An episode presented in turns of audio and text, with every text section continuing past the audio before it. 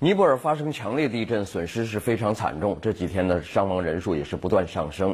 地震还波及到西藏啊，呃，这个引发的雪崩也造成了人员伤亡。目前在西藏的灾民人数也达到了二十多万人。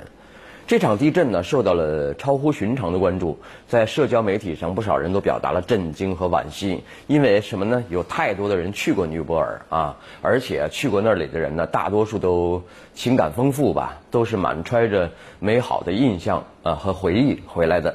那些曾经留在自己镜头里的景点，在大地震中都遭到了毁灭性的破坏，的确让人感到非常的惋惜。那不少人甚至感叹，这场地震。对这个高山之国来说，那是国难呐，哎，有点灭顶之灾的那么个意思。这样一个特别的邻居发生如此之大的灾难，那中国当然不会袖手旁观。习近平啊表示，中国愿向尼泊尼泊尔呢提供一切必要的救灾援助啊，救援队已经第一个抵达了尼泊尔。而在地震之后呢，正在那里的中国旅行团也得得到了及时的帮助，都顺利回国了。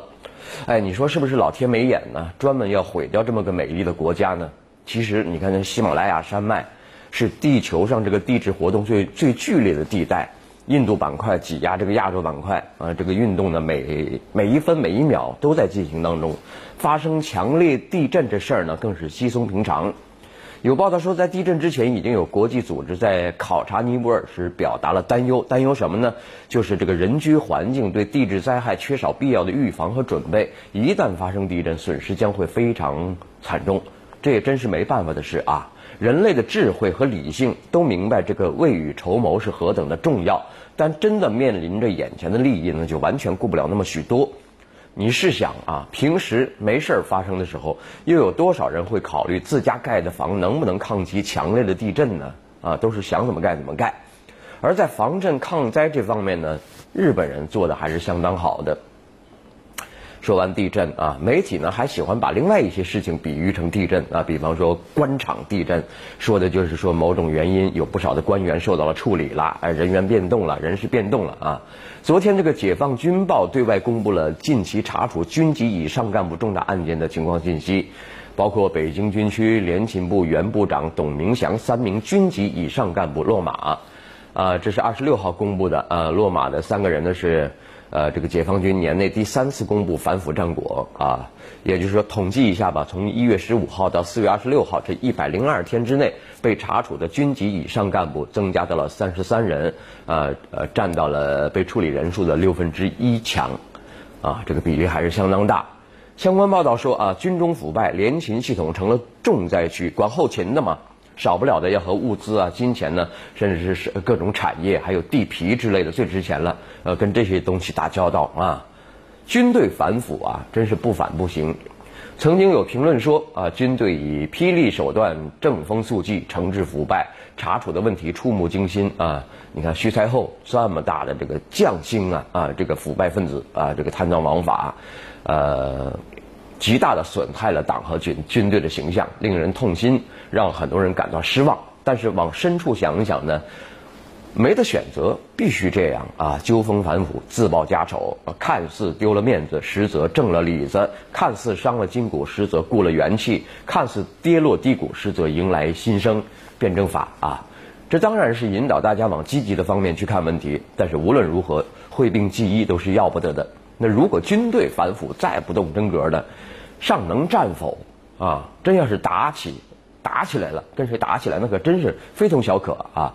是输是赢，直接就在战场上见分晓了，不讲任何情面的，对吧？那这两天呢，被议论最多的就是红色通缉令啊！国际刑警组织中国国家中心局啊，集中公布了针对一百名涉嫌犯罪的外逃国家工作人员、重要腐败案件涉案人等人员的红色通缉令，一百人。在被通缉的名单中呢，啊，这个梁锦文啊，点名了啊，是出逃时间最早的一个，呃，已经十九年了，啊，还有一个最年轻的刘旭啊，八零后啊，八四年出生的，两个月前刚满三十一岁啊，出逃之前呢，任职北京市通州区社会保险基金，看敏感地带啊，社会保险基金管理中心，啊，这个前年逃往美国。当然，专家也说了，这个红色通缉令更多的是表达一种追逃的意志啊，是不是真能追得回来，还得看所在国和地区是不是能够配合。也有不少的外逃人员到了现在真就是下落不明了啊，不知道在哪儿呢啊，呃，找到他们的难度还是相当之大啊，这个这在这方面呢还有很多的工作需要去做。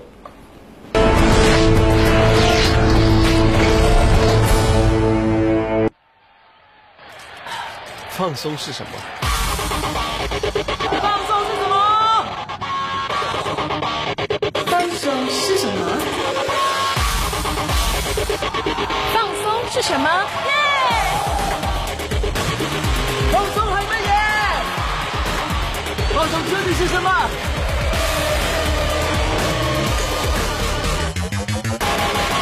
放松一下，珠江全身。放松是什么？放松是什么？放松是什么？放松是什么？耶！放松还没耶！放松究竟是什么？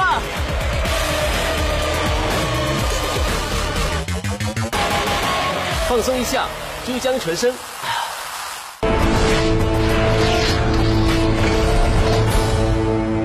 好，接着这个红色通缉令这个话茬啊啊，说是这充分体现出中国反腐的坚强决心啊。新华国际时评的文章，胆敢贪腐者虽远必诛，不是虽远必追啊，哈 哈不是说呃拖回来就要杀啊。那看看国际舆论的这个反应吧，中国亮剑，举世关注啊。路透社就说了，这个红色通缉令伴随着中国政府加大对外外逃贪官的打击力度啊啊，还有这个德国的这个媒体说了，猎狐二零一四专项行动联合更多部门覆盖更多领域的天网行动啊，这个中国反腐追逃工作由单点突破到全面出击，由强力打击到惩防并举并举，天网恢恢是疏而不漏啊。中国显然想通过这个新行动代号。表达他追击海外贪腐犯的决心啊！中国反腐追逃不仅有坚强的决心，更有追雷霆的手段啊！自今年四月开始呢，公安部组织开展这个猎狐二零一五专项行动啊，十六号呢，五部委下发通知，开展打击利用离岸公司和地下钱庄转移赃款的专项行动。这伴随着红色通缉令的集中公布，追逃追赃的力度进一步加大，呃，方式也不断创新。这次公布的内容呢，包括这个外逃人员的照片，还有这个姓名、护照号，呃，大家都说颜值颇高，还有可能逃往国家地点、地区，呃，血型都在里面。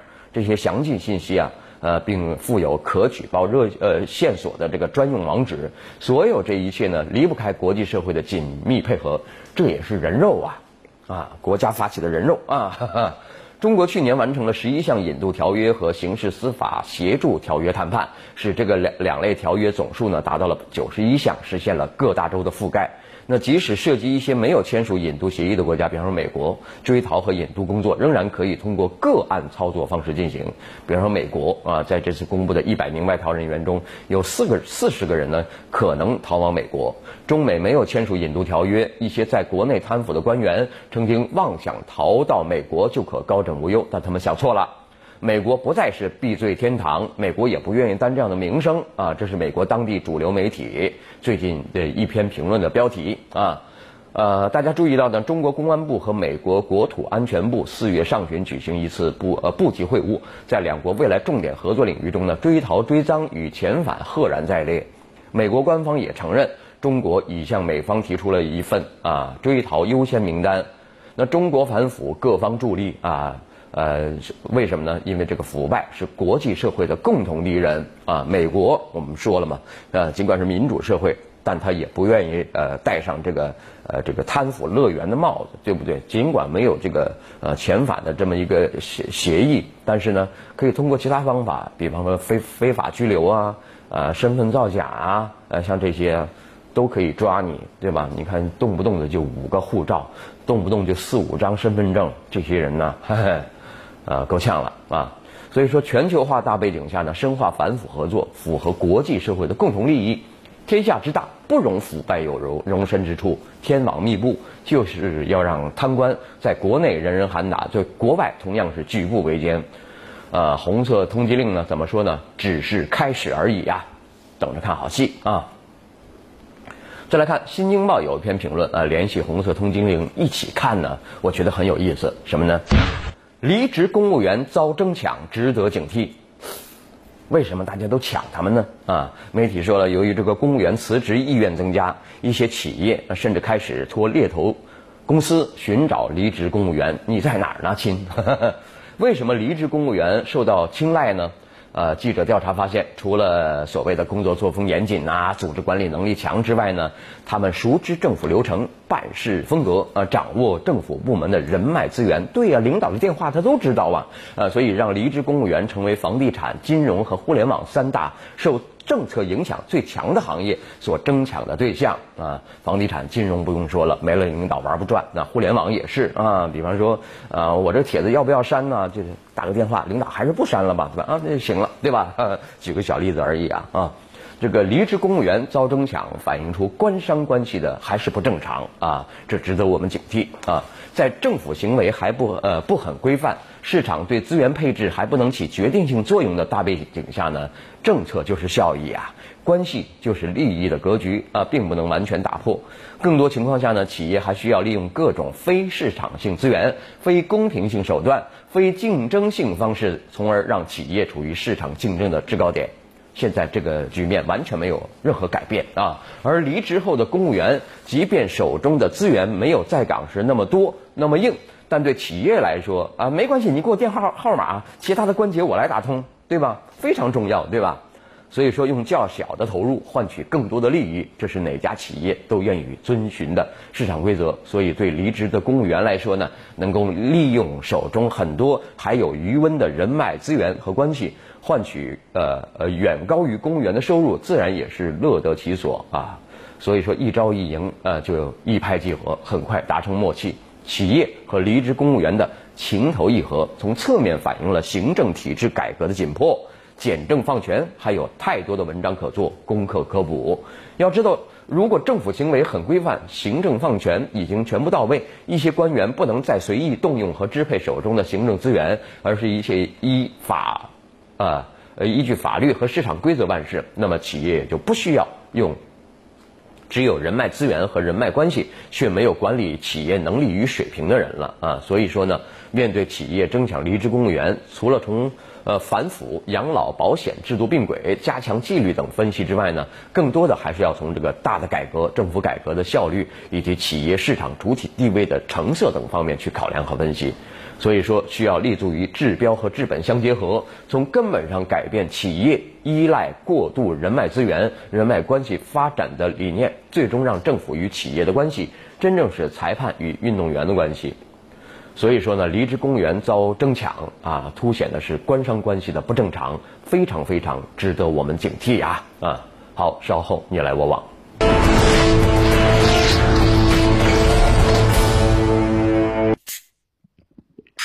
曾经学校小朋友，我们是谁的骄傲？红红花花，唱起歌，真隆重。全面释放，心飞扬，雪碧青春练习生。我们一起搞怪，我们一起感动，我们一起呐喊。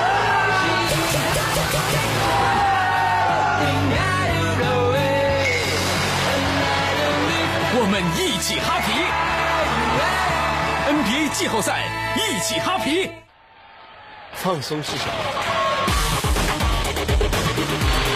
放松很美耶！放松究竟是什么？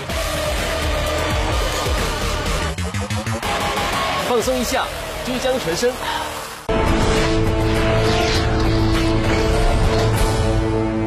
你来我往啊！一说大学生啊，印象就是各种不靠谱啊。说南昌一个大学的学生们在学校附近一条废弃铁轨上进行烧烤野炊，并且自拍的照片被发到网络上，哎，呃，大家就在议论了。有一位就说了，废弃的铁道上拍照很有意境，很有意思。还有一位说有创意，找机会承包一段来开个铁路农家乐啊。虽然是废弃铁路啊，但也是公共地方啊。同学们的行动也是蛮任性的啊。也有没有考虑这环境卫生的问题啊？大家又在考虑了啊。呃，这两天呢，有一段这个台州呃惊现一起虐童事件的视频呢，呃，又在网呃朋友圈里面传了啊。视频当中，一个孩子猛扇另一个孩子呃嘴巴，拍摄视频的大人呢，非但没有阻止，还笑着怂恿孩子继续打。呃，更令人惊讶的是，被打的孩子父亲当时就在边上看着，怎么回事呢？哎，大家又感兴趣了，来看看。有一位说了，父母这样教育是失败，这样教孩子教坏孩子，毁了孩子一生。还有一位说，这样的家长能教好好孩子吗？建议剥夺监护权。各种议论哈。啊，东莞有一个博主发微博说，东莞一个外国语学校发了校服以后，才告诉学学生们价钱，一整套下来，好家伙十几件啊，好像是两千多块钱啊。同学们看到以后纷纷说穿不起。媒体调查了，呃，学校这次共发放有十二种不同季节的校服，需要两千一百八十块啊。来看大家怎么议论。有一位说了，学校应该以教教书育人为本，而不是商业性的机构，这违背了教育的本质。还有一位说，为什么读书一定要穿校服呢？穿了校服就人人博士了吗？啊，怎么说呢？实际上呢，一方面呢，对这个高价校服呢，大家都不满意；另外一方，另外一方面呢，中国学生的校服啊啊，你要比起。